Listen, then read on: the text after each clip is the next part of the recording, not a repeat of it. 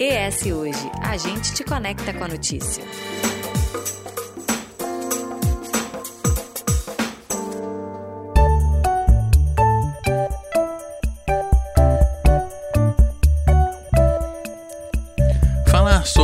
ESG e sustentabilidade também é falar sobre carnaval, ocupação consciente dos espaços, visibilidade social e também empoderamento, principalmente das pessoas em situação de maior vulnerabilidade.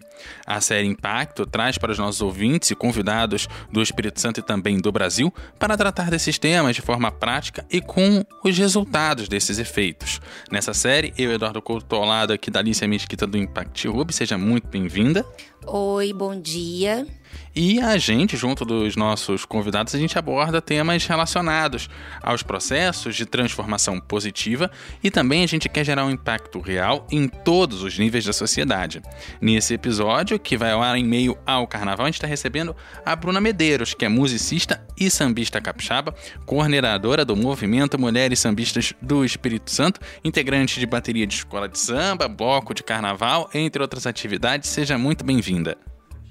E também a gente está aqui com a Aline Manso, presidente do Instituto Fênix e também do Instituto Humaniza Brasil, instituições feitas por e para mulheres. Seja bem-vinda. Olá, bom dia! Como a gente abordou aqui no início da nossa apresentação, hoje a nossa conversa vai ser sobre, sabe, também os movimentos de ocupação consciente e também o que, que o carnaval gera para as cidades brasileiras. Bruna, a gente aqui no, no Espírito Santo, a gente tem algumas questões do nosso carnaval. A gente tem a questão da preservação ambiental, que a gente tem uma baía aqui do lado, que faz parte do nosso centro histórico. O nosso carnaval é no centro histórico da cidade, então a gente precisa gerar um carnaval com essa consciência de preservação. O que, que isso faz o nosso carnaval ser diferente dos outros que não tem tanta essa preservação, porque não estão em meio a um centro cultural, uma Bahia que precisa ser preservada? É, então, a partir do momento que o carnaval passou a ser na beira-mar, é, que não era, né? Era mais na, nas ruas do centro, ali, no, bem dentro do núcleo nervoso do centro, que eu, que eu chamo ali. Essa preocupação e tanto positiva quanto negativa, né? A positiva é a, a o visual, né? Eu que fiz um carnaval lá na, na beira-mar, achei maravilhoso, né? Aquela, aquela vista, aquele, aquele tamanho de avenida eh, sem, sem é, atrapalhar o fluxo dentro do centro, né? Porém, tem esse problema da, da, da, sujeira ali na Bahia, assim, né? Que realmente, assim, né? Não é, não é todo mundo, né? Todos os blocos que tiveram essa consciência de, de manter a, essa área limpa, né? O que eu participei no caso teve, né? É, teve todo um trabalho de, de limpeza, de é, falas, né? Afirmativas para não gerar esse lixo ou quem gerasse que estivesse dentro do nosso bloco, tivesse essa sujeira toda, né? Mas eu acho que é uma coisa a ser trabalhada se o carnaval continuar sendo ali, né? É uma das barreiras que a gestão coloca de continuar fazendo carnaval ali. Essa sujeira, né? Que, que gera na avenida. Mas essa responsabilidade, ela não pode ser só dos blocos, né? A gente tem aí, quando a gente fala de um carnaval aberto ao público, para acesso a todas as pessoas, a gente tem também o poder público que tem que dar apoio, porque o carnaval, ele é um movimento de cultura, mas ele é um movimento que gera muito dinheiro. E aí, como que você trouxe esse olhar do, da falta de apoio dos blocos com o olhar né, de alguns blocos desse olhar de fazer falas. Mas e a parte do poder público do apoio para os blocos com esse olhar de limpeza, de sanitário, de água, para que esse carnaval possa acontecer ali na beira-mar? Né, num lugar que é tão bonito e amplo e que gera esse impacto que você falou, na verdade, que não gera o impacto do movimento de atrapalhar o dia a dia dali do centro da cidade. Esse é um tema bem delicado, assim, porque a gente se encontra num, num processo bem, digamos, chato, né? Da construção do carnaval ainda no centro de Vitória hoje, né? Nesse ano, nessa, na próxima semana. Né? E uma das barreiras é essa. O poder público, né? Ele não, ele não tá nem aí. Né? Ele, ele simplesmente ele joga todas as responsabilidades deles para os blocos. Né? Mas aí os blocos não têm esse poder financeiro, por exemplo, de se autossustentar tanto na sua, na sua estrutura mesmo de bloco e uma outra estrutura de manter o, a, a, a cidade, cidade né, limpa, nos conformes, assim, né? A, a gestão simplesmente joga todos esses, esses BOs para cima dos blocos, né? A gente pode falar, então, que um dos principais desafios para os blocos de carnaval existirem é esse apoio de poder público ou de instituições privadas para que os blocos de carnaval eles existam. Não só naquele né, fevereiro, janeiro, mas também ao longo do ano? Então, os blocos, eles nem existem, eles têm que resistir, né?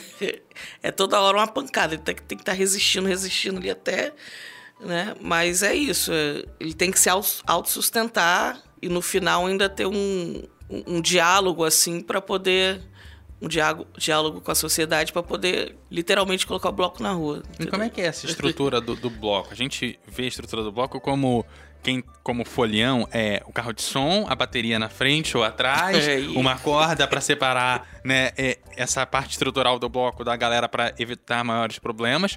Mas a gente esquece que tem um trabalho de um ano inteiro para aquilo tá ali. Sim, é. Bom, tendo como exemplo o bloco que eu participei, posso falar não? Pode. Ah, o Batuque Delas, né?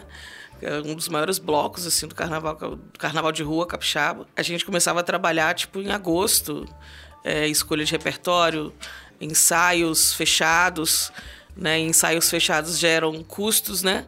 Custo de estúdio, custo de passagem, Uber, manutenção de instrumentos, compra de instrumentos, né? Da, da, das, das meninas, é, fechar shows particulares para poder já ir fazendo caixa para poder bancar essas despesas do carnaval lá na frente, entendeu? E tem tudo isso, né? E aí o trio não é não é cedido pela prefeitura, esse lance de corda, segurança, apoiadores, eh, nada disso é cedido.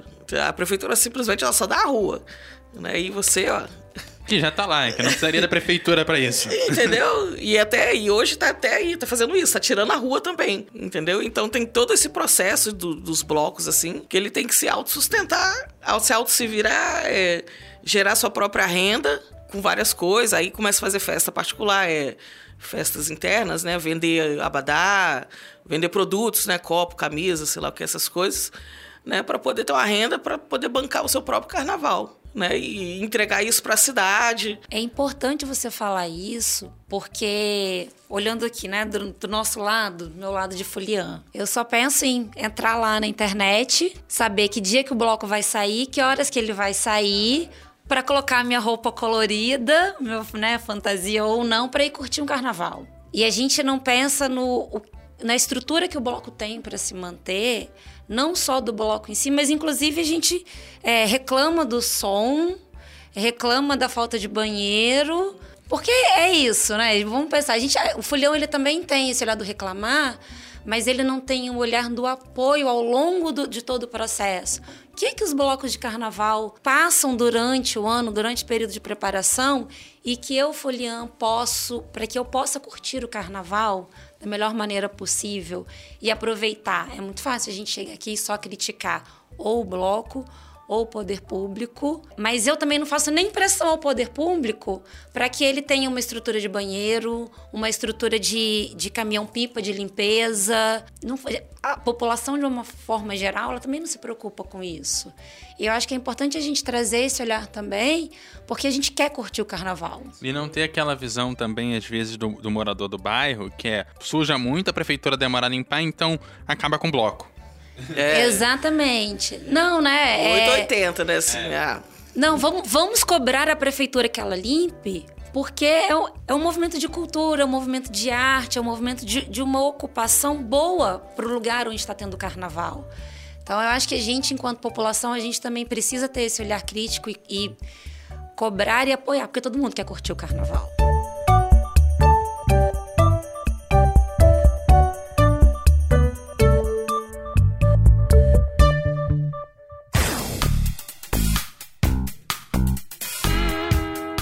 Momento Um Pingo de Consciência. Apoio CESAM, Governo do Estado do Espírito Santo. De forma inédita no país, o governo capixaba, por meio da CESAM, realizou o primeiro leilão para a construção, operação e manutenção de estação de tratamento de água de reuso para a siderúrgica ArcelorMittal.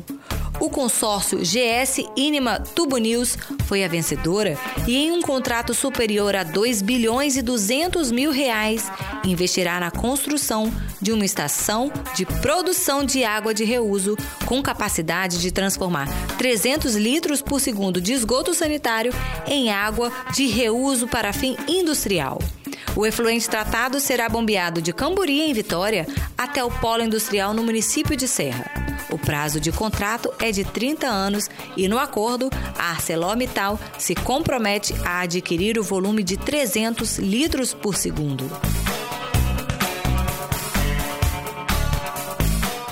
Momento Um Pingo de Consciência. Apoio CESAM, Governo do Estado do Espírito Santo.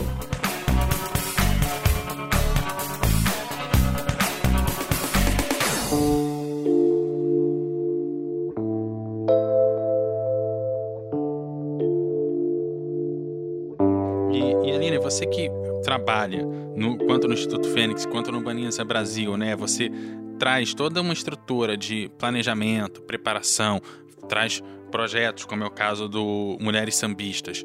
Como é que você enxerga essa questão de preparar as coisas para que efetivamente as coisas consigam ir para a rua? Porque no final das contas tem uma questão de bolso que é o que vai empoderar as mulheres, que é o que vai empoderar os blocos, que é o que vai empoderar o carnaval, e sem dinheiro nada se faz. E dentro do, do seu trabalho, um pouco tem essa parte de captação financeira ali para que as coisas aconteçam. É, na verdade você tocou num ponto nevrálgico assim sobre tudo, né, que a gente faz no instituto e no Manisa que é a captação de recursos, né, de todas as formas possíveis, né, seja ele um recurso de locomoção ou um recurso pecuniário, né, para poder viabilizar as coisas ou de instrumentalizar algum projeto. E eu sempre bato nessa tecla com todos os coletivos e todos os projetos que a gente tem repre representando lá, né, no, nas nossas instituições, esses movimentos que são os coletivos, eles, eles insurgem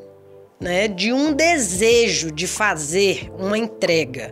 Né? Então é sempre assim que acontece, só que normalmente esses coletivos eles não vêm com uma bagagem de gestão, né, de administração, né, de, de, de viabilizar esse sonho, esse desejo. Né? Então isso tem um limite, existe um limite. Né? Então a, a falta de recurso é um limitador para a gente ampliar, né, dar amplitude à entrega, né, amplitude, visibilidade, né, a gente conseguir levar o nosso projeto, esse desejo de fazer alguma coisa para a sociedade, né, e alcançar, né, os nossos objetivos.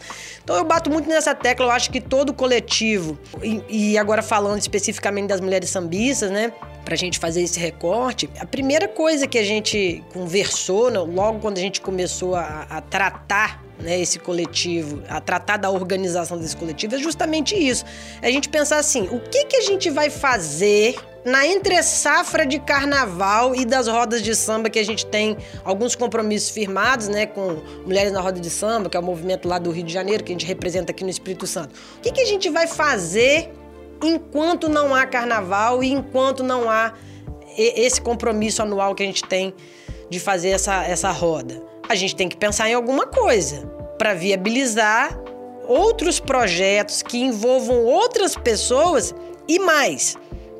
A gente precisa tratar da continuidade do projeto. A nossa vida, obviamente, é finita, né? E o nosso tempo produtivo também é um fim dentro do fim.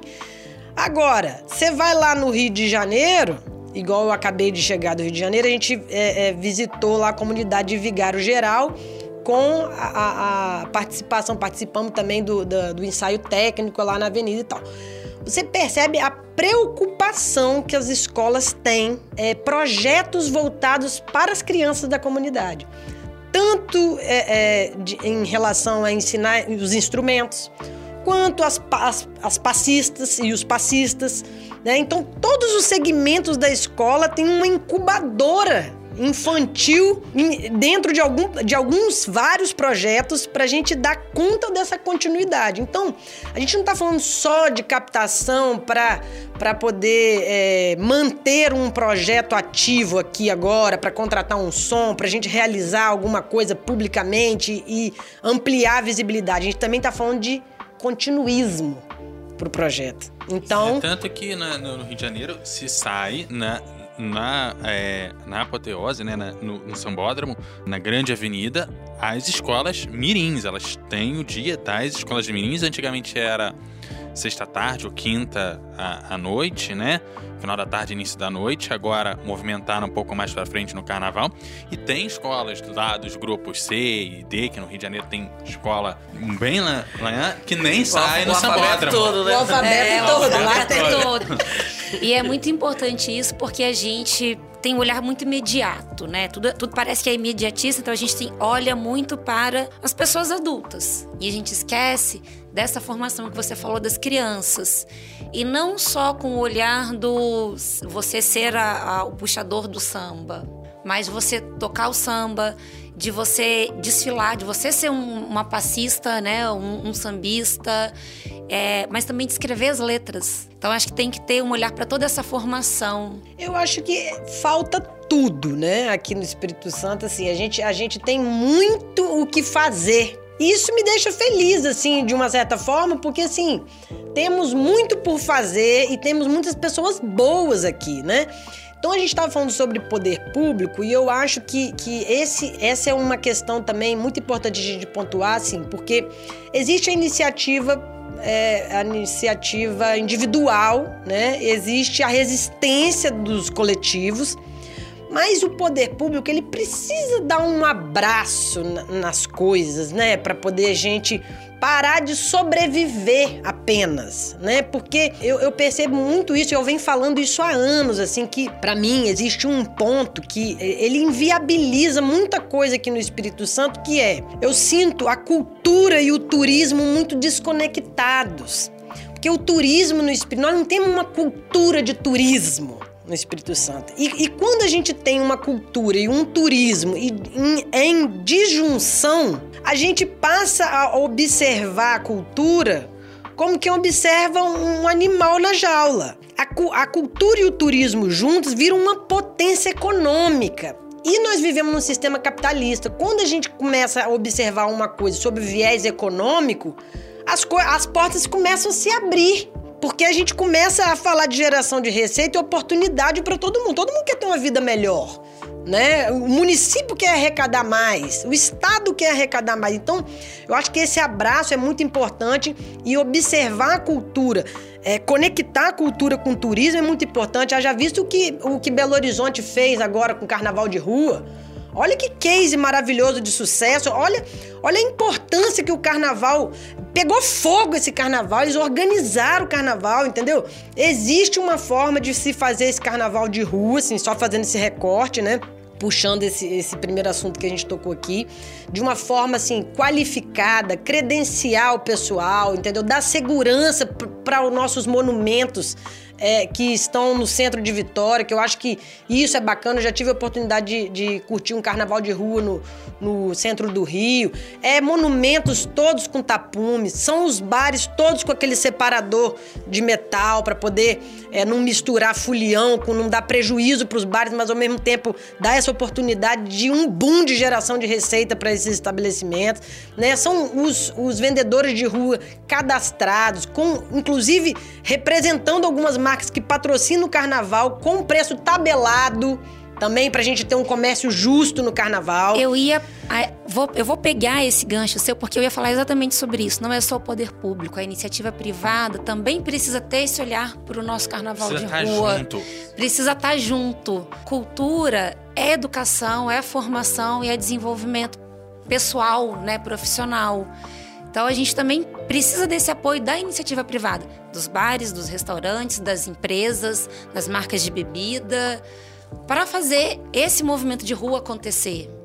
E tem uma coisa da, da marca, Bruna, aqui, que é assim: é, a gente vem do Rio de Janeiro, onde tem blocos que põem 2 milhões de pessoas na rua, com tá bom em monumento, isso aqui que é no centro histórico do Rio de Janeiro, né? Tem bloco que leva 2 milhões de pessoas. Aqui, leva um bloco no centro histórico que leva 2 mil pessoas e não pode porque dá muito problema, sabe? Como assim? E aí eu entro numa outra questão com você, Bruna, para além disso, da questão do patrocínio, que é a questão das mulheres. O, o samba ele foi gestado por mulheres. É, é, é, uma realidade, desde as baianas que reuniam a galera no domingo, gente que sentava ali e dali se produzia uma música que veio a ser o samba. Como é que as, como é que as mulheres hoje resistem a continuar sendo protagonistas nesse espaço? Que em, em algum momento acabou sendo dominado pelos homens. Ele, ele acabou acontecendo, né? Tipo assim, aqui no estado ele não. Tipo assim, eu trabalho com música desde 2004, vamos dizer assim. Grupo feminino de pagode, assim. 2004 tá longe pra caramba, né? Tem mas eu sempre. Anos. É. Mas eu sempre. É, meio que involuntariamente, sempre me envolvi com coisas de mulher né? Por ter, talvez porque eu toco um instrumento meio difícil, que é o cavaco. A ter uma habilidade um pouco aguçada com percussão, sei lá o quê. Assim, né? Encaixada em certas coisas, né? E fui ficando. Fiz então um grupo de pagode, participei de um, um grupo que gravou CD, que foi. E fui trabalhando assim. Eu, eu comecei a entender o porquê de eu estar sempre envolvida com grupos, coletivos, ser convidada para participar de certas coisas de mulheres. Tempos atrás, assim, faz muito pouco tempo que eu falei, cara, por que só eu? Entendeu? tipo Tem assim, outras, né? né? Aí eu olho pro lado, olho pro outro, não vejo ninguém também. Pouquíssimas. Então, é, aqui é bem é, é carente dessas coisas, né?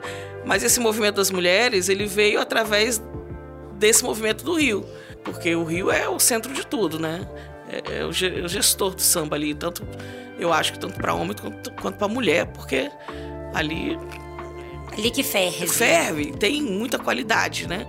E lá no Rio acontece esse, esse encontro nacional e internacional de mulheres na roda de samba, que foi idealizado por uma cantora de lá também, né? E sei lá por que Deus sobrou no ouvido dela, ó, vai lá, coloca isso pro Brasil todo. Aí ela fez essa movimentação né, que chegou aqui em Vitória em 2018. A gente sendo uma, uma das ramificações desse negócio, né? Eu que tinha que estar tá ali, né? Eu tinha outra cantora também envolvida, ela que fez as duas primeiras edições. Mas para compor a roda, sempre é, a galera se reporta a mim, por eu ter, de repente, um olhar também mais aguçado para saber quem é que, que tá apta, quem que eu já vi tocando que toca legal, né? Quem que eu posso chamar para ficar compondo esse negócio todo. Então fui fazendo isso, compondo rodas, olhando quem é que tocava, se tinha um grupo por aí, se tinha uma menina perdida, uma mulher perdida que toca legal e, e fui construindo tipo, meio que uma base. Hoje você sabe me dizer mais ou menos quantas são essas mulheres que participam do Mulheres Sambistas aqui no Espírito Nossa, Santo? Acho que in, direta e indiretamente umas 20. 20 mulheres. Se a gente parar para pensar, é um número até pequeno, né? De pessoas no. Quando a gente está falando de um movimento cultural, que é o, samba ele é um movimento cultural, e a gente tem uma representatividade de 20 mulheres, é, isso mostra como a gente tem é, pouco incentivo para as mulheres entrarem nesse caminho. Talvez eu não sei se é só entrar, mas também persistir. O, que, o movimento das mulheres sambistas além de vocês se reunirem para tocar e ter essa representatividade, vocês têm algum projeto de formação de mulheres também, que seja para compor, é, para cantar ou para tocar instrumentos? Então. Ou vocês estão desenvolvendo um, algum projeto é, nessa linha? Aí entra a linha, né? né? Mas o que acontece, né? Diante do que eu falei dessa deficiência que a gente tem aqui de mulheres para tocar, porque para cantar tem um monte, entendeu? Você vai toda hora no samba, tem uma mulher lá puxando o microfone e cantando. Isso é uma roda de samba tocada por mulher tocando bem, né? Que é uma coisa que eu sou muito chata para isso. É, não tem, assim, né? E eu me caiu uma ficha, assim, de que tem que fazer essas mulheres. Tem que produzir essas mulheres aqui em Vitória, entendeu? E, e, tem que ser um trabalho de excelência também. Não é para você chegar numa rodinha de amigos e tocar. É tipo você ser contratada para tocar porque você toca bem isso ser uma geração de renda para você, quanto é para mim, entendeu? Então, junto com a Aline, que chegou esse ano, né, a gente começou, ou ela no caso, né, das ideias, o Instituto, né, junto com a Aline, quer desenvolver com as mulheres sambistas. Né? Quer dizer, a gente já tem um nome, já tem uh, um endereço, já tem uma formação, já temos essa representatividade toda. Então, eu acho que agora a gente já consegue colocar essa ideia, esse projeto né, necessário na rua. E aí entra a parte pedagógica aqui. E aí, Aline? É, gestora. Tem uma questão da Bruna que para mim é importante, que é o fato de desenvolver essas mulheres para que elas tenham renda, porque você comentou mais cedo que se sobrevive muito de cultura. E talvez essa formação e essa geração de renda um dia consiga com que as pessoas deixem de sobreviver de cultura para viver de cultura, que são coisas muito diferentes.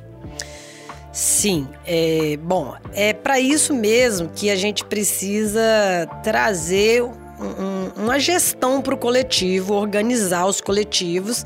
E aí, falando sobre a vida das mulheres sambistas, que é um dos nossos projetos do Instituto Fênix Humaniza Brasil, a gente tem, dentro de cada coletivo, um plano de ação para cada um deles, né? Que envolve uma captação de recurso mista, que é uma forma assim que eu gosto muito de trabalhar com a captação mista, ou seja, a gente capta na iniciativa privada e capta no poder público, né? E, e, essa captação ela se complementa justamente porque penso eu, né? A gente tem que envolver todas as instâncias da nossa sociedade, né? O primeiro, o segundo e o terceiro setor, né? A gente caminhar juntos, eu acho que é um, um bom caminho, né? Para não deixar ninguém de fora, tanto nos direitos quanto nas responsabilidades, né?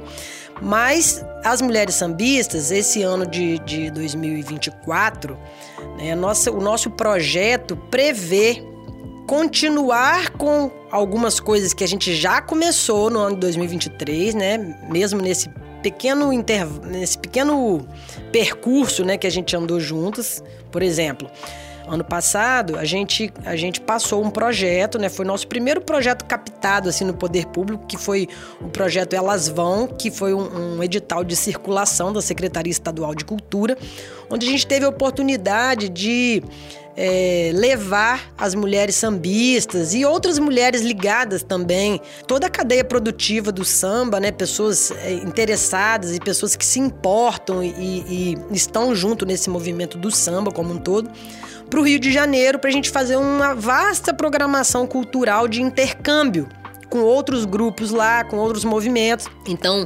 é, a gente a gente fretou um ônibus, né? Um ônibus cor-de-rosa, levamos 40 mulheres lá, com um letreiro luminoso de mulheres sambis, todo mundo uniformizado.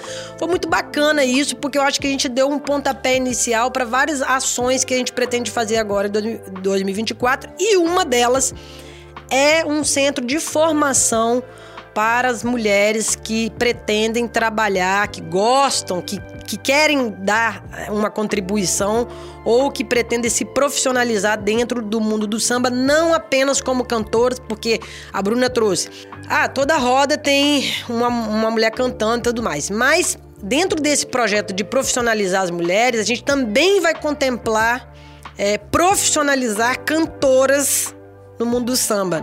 Para a gente conseguir trazer algumas cantoras, tirar elas desse, dessa, desse modo recreativo para eh, tratar a musicalidade cantada, né, com mais profissionalismo. Não só cantando, como compondo, como dando visibilidade a essas canções autorais né? Que eu acho que é uma coisa muito importante também para a gente criar, a gente criar uma identidade própria. As mulheres também que são instrumentistas, tanto na área de percussão quanto na área de, dos outros instrumentos importantes, né? Como o, o cavaco, que a, a Bruna bem colocou aqui. Então essa é uma ação que vai, vai ser uma grande ação que nós vamos implementar esse ano agora e também nós agora temos uma parceria com uma outra instituição, que é o Recicla Folia, uma instituição que está fazendo 16 anos agora, e uma instituição muito importante na área de sustentabilidade do carnaval, que a gente sabe que gera um impacto também muito grande em termos de, de resíduos, né? Resíduos e, e, energia que, que a gente precisa de recursos, né? Recursos energéticos para poder produzir esse carnaval e mais o, o resíduo que ele gera.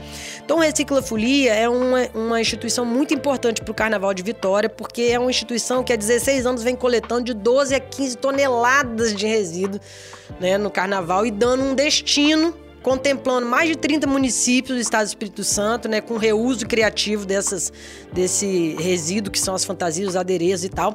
Então, nessa parceria que a gente, tá, que a gente firmou agora, também inclui a gente trabalhar a área de moda e reuso criativo e sustentabilidade e economia junto com mulheres, né, que compõem o carnaval. Então, é a escola de música, né, de musicalidade, de musicalização, a área de moda, que vai dar um, um destino muito legal para essa questão toda do carnaval aí, né, de adereço, da fantasia.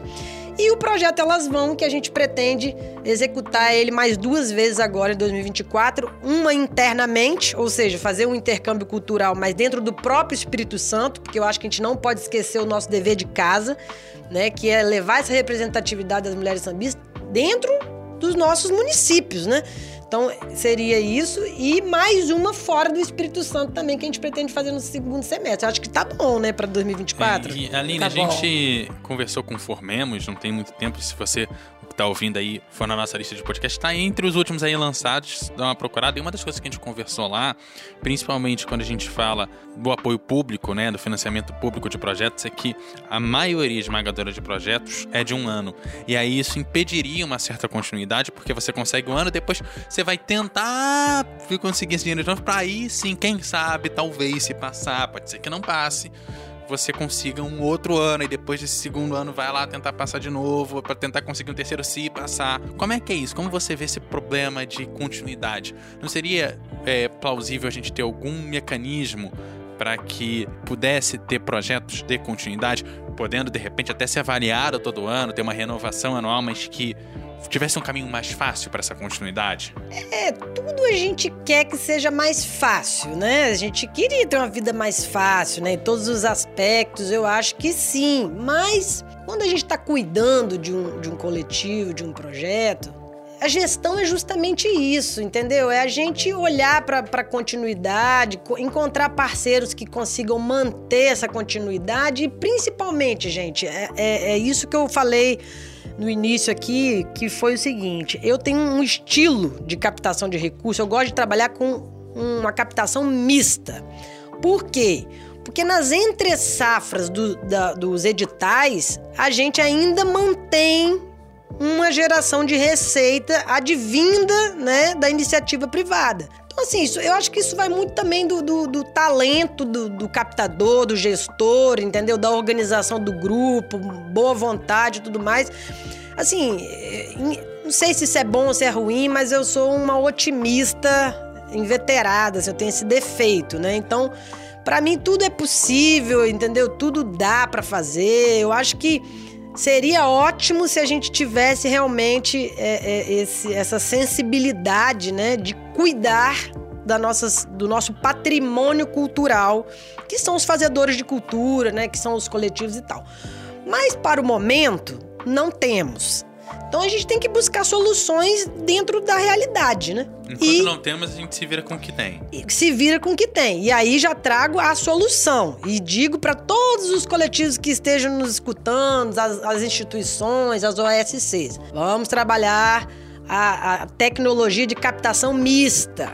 Ficar só na mão dos editais do poder público, entra governo, sai governo, as coisas vão mudando e os coletivos eles ficam muito à mercê, a existência deles fica muito à mercê disso. Não pode, tem que ter captação mista, porque aí você são como térmicas. Né? Quem, quem voa sabe disso.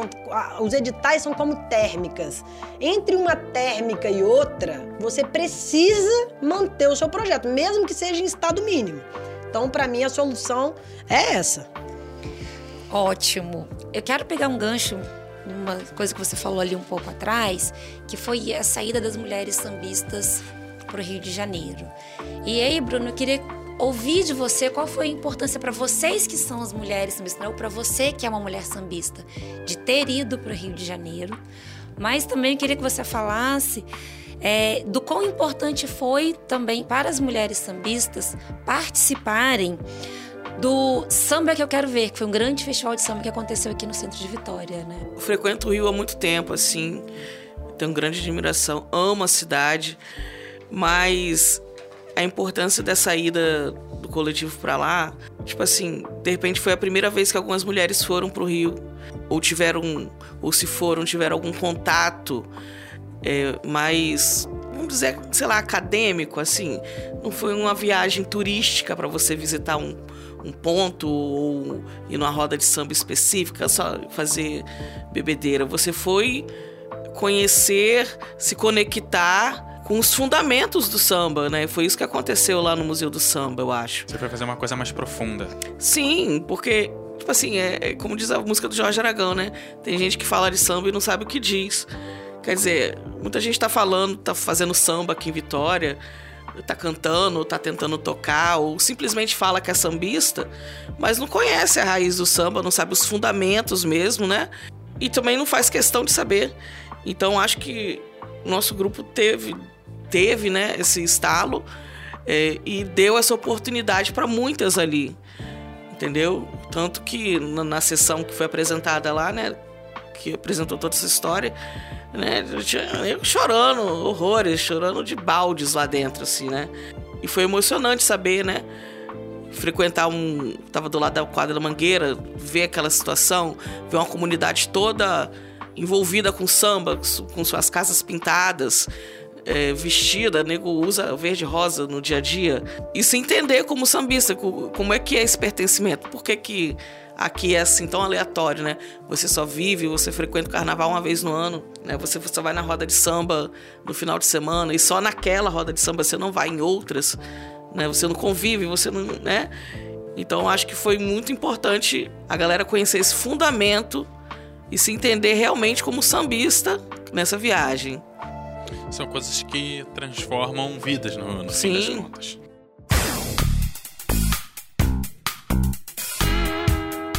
Momento Um Pingo de Consciência. Apoio CESAM, Governo do Estado do Espírito Santo. De forma inédita no país, o governo capixaba, por meio da CESAM, realizou o primeiro leilão para a construção, operação e manutenção de estação de tratamento de água de reuso para a siderúrgica ArcelorMittal.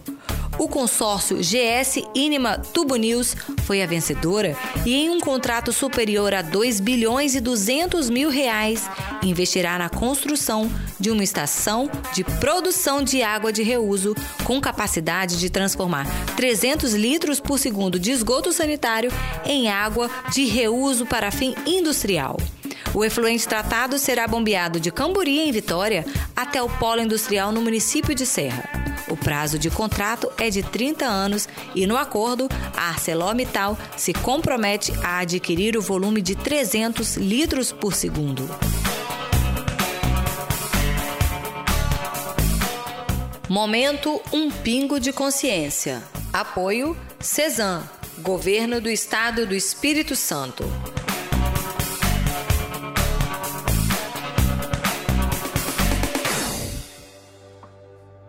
E assim a gente vai se encaminhando para o final. Quero agradecer a Bruna e também a Aline. Se vocês quiserem completar com mais alguma coisa, fiquem à vontade.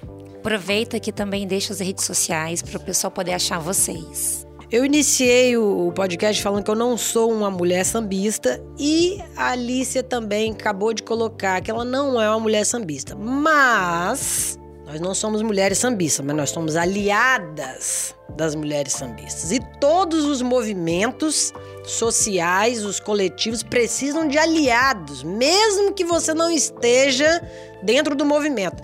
Então, assim, realmente eu quero agradecer em nome do Instituto Fênix, Humaniza Brasil e das mulheres sambistas também, pela oportunidade sempre da gente estar tá lançando luz né, a, a um, uma célula tão importante da sociedade, principalmente um, uma entrega que passa pela, pelas mãos das mulheres, né, que é uma pauta muito nossa também, e deixar esse recado, esse convite para as pessoas, quer dizer, você não precisa saber tocar um instrumento, você não precisa nem curtir o carnaval para ser um aliado, para ter uma palavra afirmativa em relação a esse movimento cultural.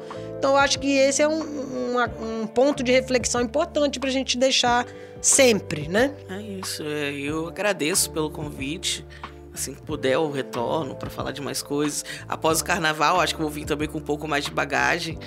Né? Agradecer a Aline também pela parceria de sempre, todas as meninas do, do nosso movimento que né, vai escutar com certeza esse podcast e deixar aí as redes sociais que é o arroba Mulheres Sambistas ES para seguir lá a gente. Estamos precisando de seguidores, tá, gente? Por favor, façam isso, né? Até mesmo para ficar sabendo das nossas próximas ações, nossos próximos projetos. E seguir também lá Humaniza Brasil e Instituto Fênix. Fênix Instituto. Arroba Fênix Instituto. É isso aí, porque aí pode ver lá os nossos projetos, outros projetos também, né? E é isso, gente. É claro, eu deixo aqui o convite para vocês acessarem os outros episódios da série Impacto. Está disponível aqui no, no feed do ES Hoje, no feed.transistor.fm barra ESOve e também, claro, lá no portal eshoje.com.br.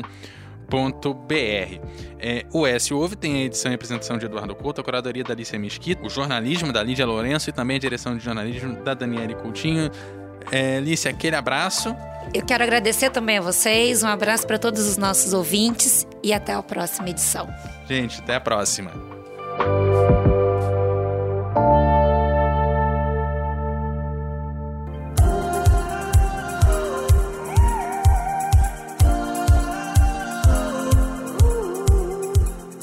Deixe seus comentários no eshoje.com.br.